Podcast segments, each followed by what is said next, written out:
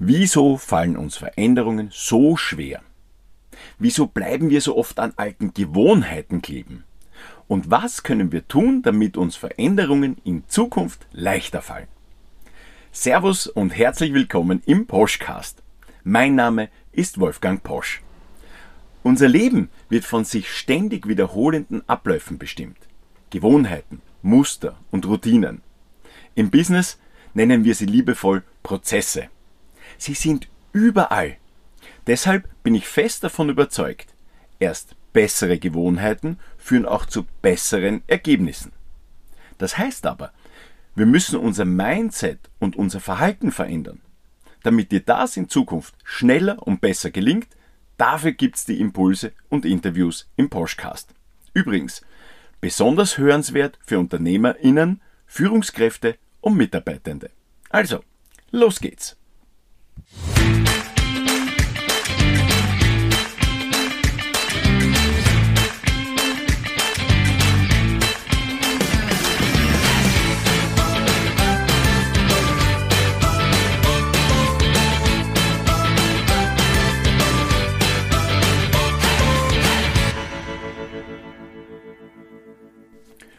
Du hast sicherlich schon einmal den Satz verwendet, du hast recht. Oder auch jemandem gesagt, ähm, da hast du nicht recht. Oder das vielleicht sogar gehört oder so irgendwas. Und was das mit dir tut und was das mit einem macht, darum geht es in der heutigen Episode. Anlass dazu war, dass ich mich vor einigen Tagen äh, bei PayPal äh, ein Businesskonto registrieren wollte. Ich brauche das für meine Firma, damit ich Überweisungen tätigen kann.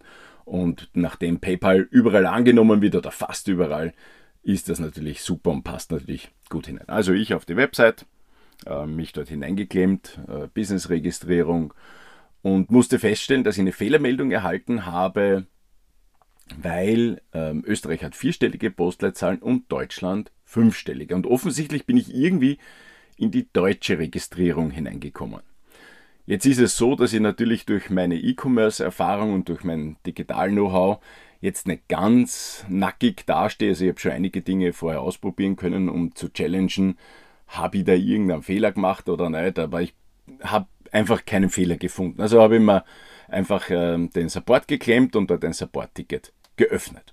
Und ich habe dann tatsächlich auch wenige Tage später einen Anruf erhalten ähm, und habe demjenigen am, am Telefon äh, nochmals erklärt, was der Fehler an der ganzen Geschichte war äh, bei der Eingabe und der hat gesagt, ja, ich muss dies und das tun. Und genau diesen Prozess habe ich aber befolgt gehabt.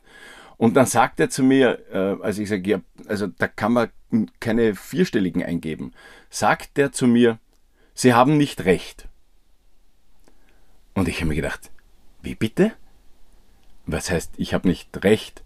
Ähm, habe ich gesagt, ähm, also so habe ich es aber erlebt. Also das war das. Und ähm, ich habe nochmal gemutmaßt, wo ich gesagt habe, ja, ich habe das überprüft, aber vielleicht lag es an der Geolocation-Einstellung, also dass ich irgendwie Deutschland zugeordnet worden bin.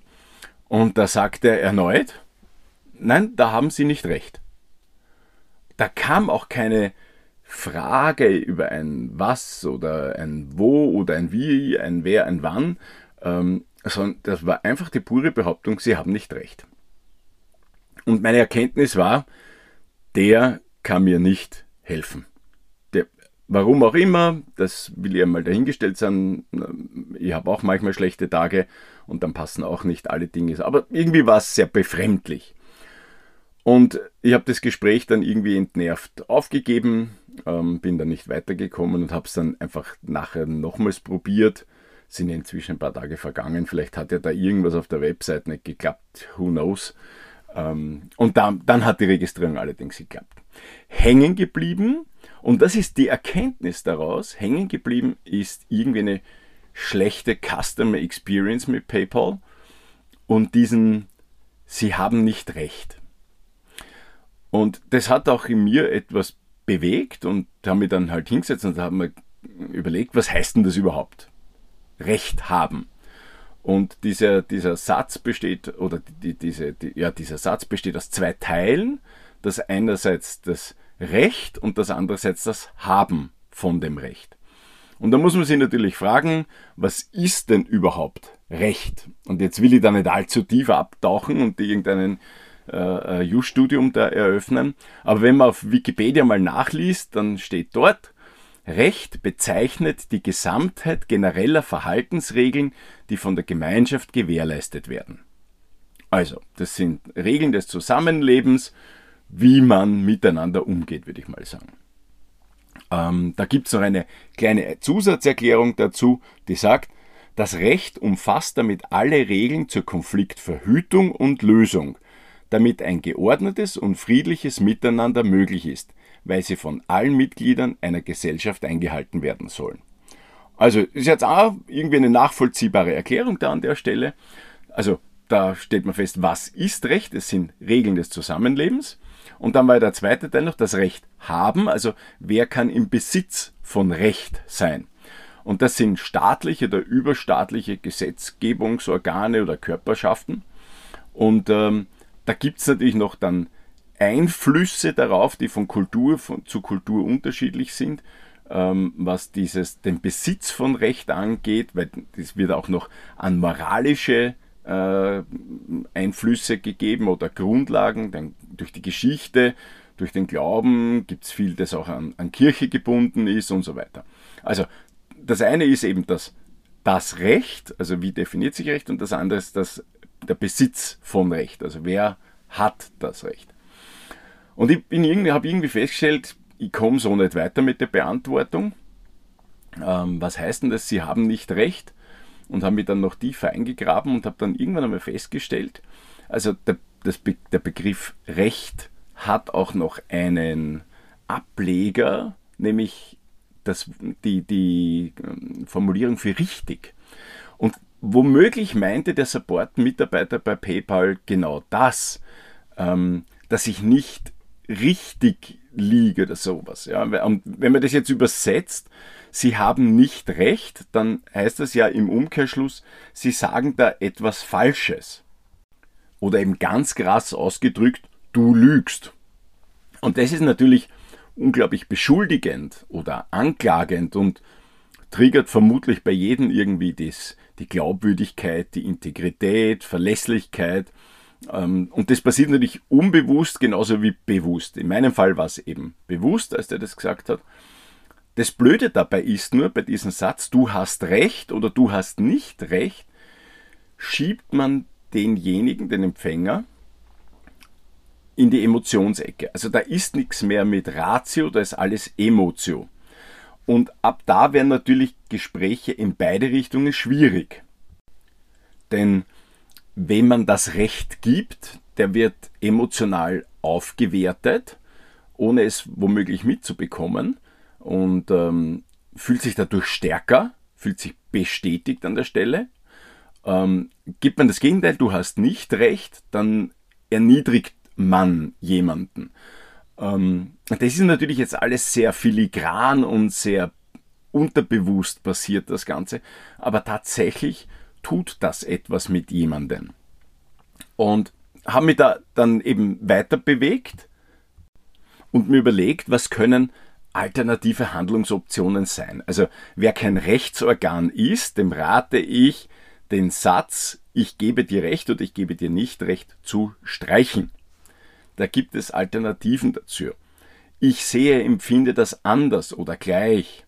Ähm, das scheint in meinen Augen richtig oder falsch. Denn es gibt ja immer mehrere Blickwinkel.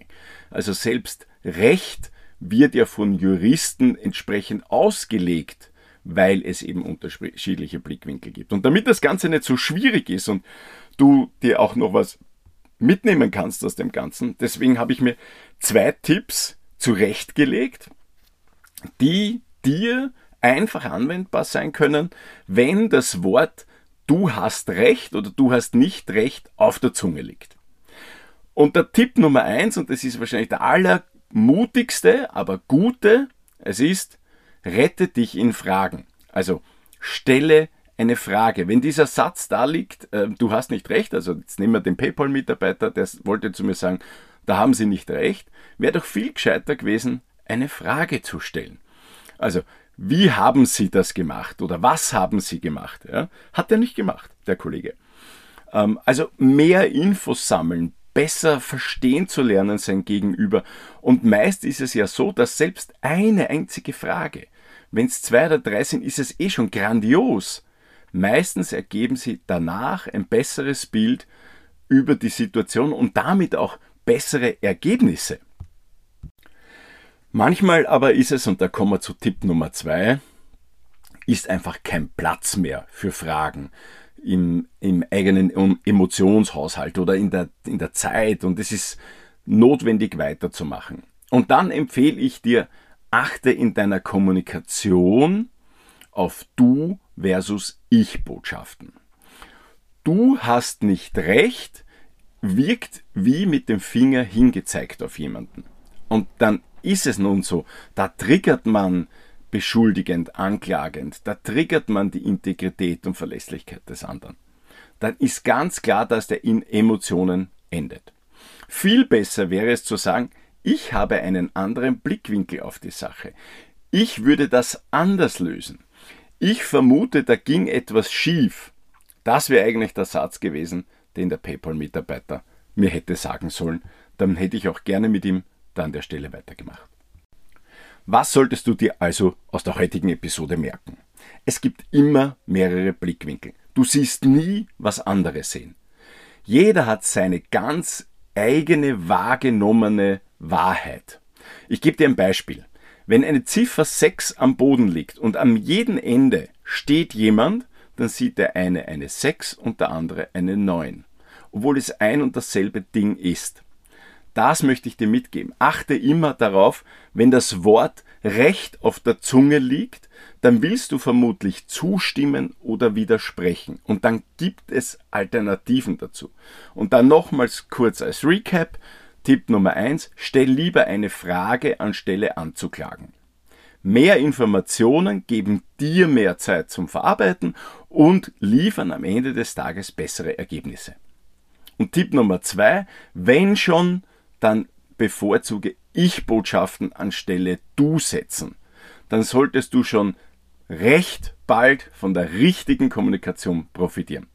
Du weißt ja, besseres Verhalten, bessere Ergebnisse. Es ist ein Wahnsinn. Die Zeit ist schon wieder um.